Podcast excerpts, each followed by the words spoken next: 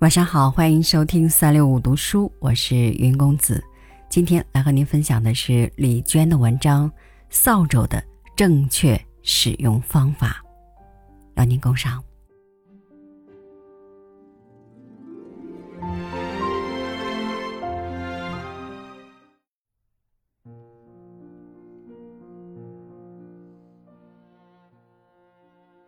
以前打工的时候。老板娘家的扫帚是那种传统的高粱杆子扎的，新买来的时候胖乎乎、蓬茸茸，扫起地来所向无敌。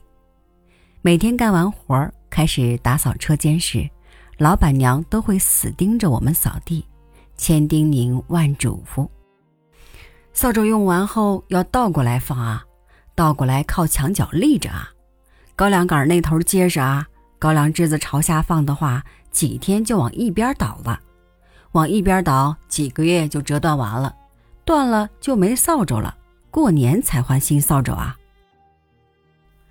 扫帚倒过来放的话，也许真的能延长扫帚的使用寿命，但尽管这么仔细，一把扫帚还是很难用到年底。因此，一年的最后那两个月里，扫帚秃的只剩根扫帚杆了。扫地的时候，不管用哪头都一样的效果。扫起地来不叫扫地，那叫倒地。用那根上扎成一束的高粱秃把儿，一点一点把垃圾倒往一处，然后设法用脚或手推进簸箕。没办法，他家坚决一年只用一把扫帚，不到大年初一誓死不换。可后来自己过日子时，不由自主也开始珍惜起扫帚来。在路上看到环卫大叔大妈们使老大的竹枝扫帚扫大街，统统都是往前一下一下推着扫，没有一个侧过扫帚左一下右一下扫的，便非常担忧，那该多费扫帚啊！怕是几天就得秃一根。公家的东西用着是真不心疼，不过这么说很无聊。若自己也开始干那活的话，肯定也会那样的扫。既然大家都那样扫，肯定有其道理嘛。比如省劲儿，比如方便之类。在南京江心洲租房子住，房东老两口都是老实朴素的农民。院子收拾得干净利索。有一次，我出远门玩了一个星期回来，就怎么也找不到扫帚了。跑去问房东老太，老人答应着，颤巍巍穿过院子里的青菜地，扒开围墙下码着的一朵砖，好半天才拔出结结实实压在砖下的那把塑料长柄扫帚。我不由莫名其妙，至于吗？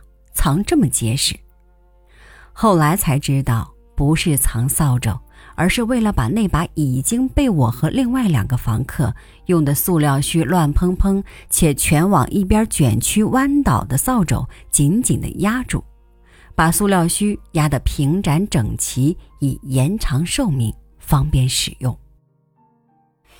以后我每次用完扫帚后，也照样平放在地上，提一桶水压住扫帚须子。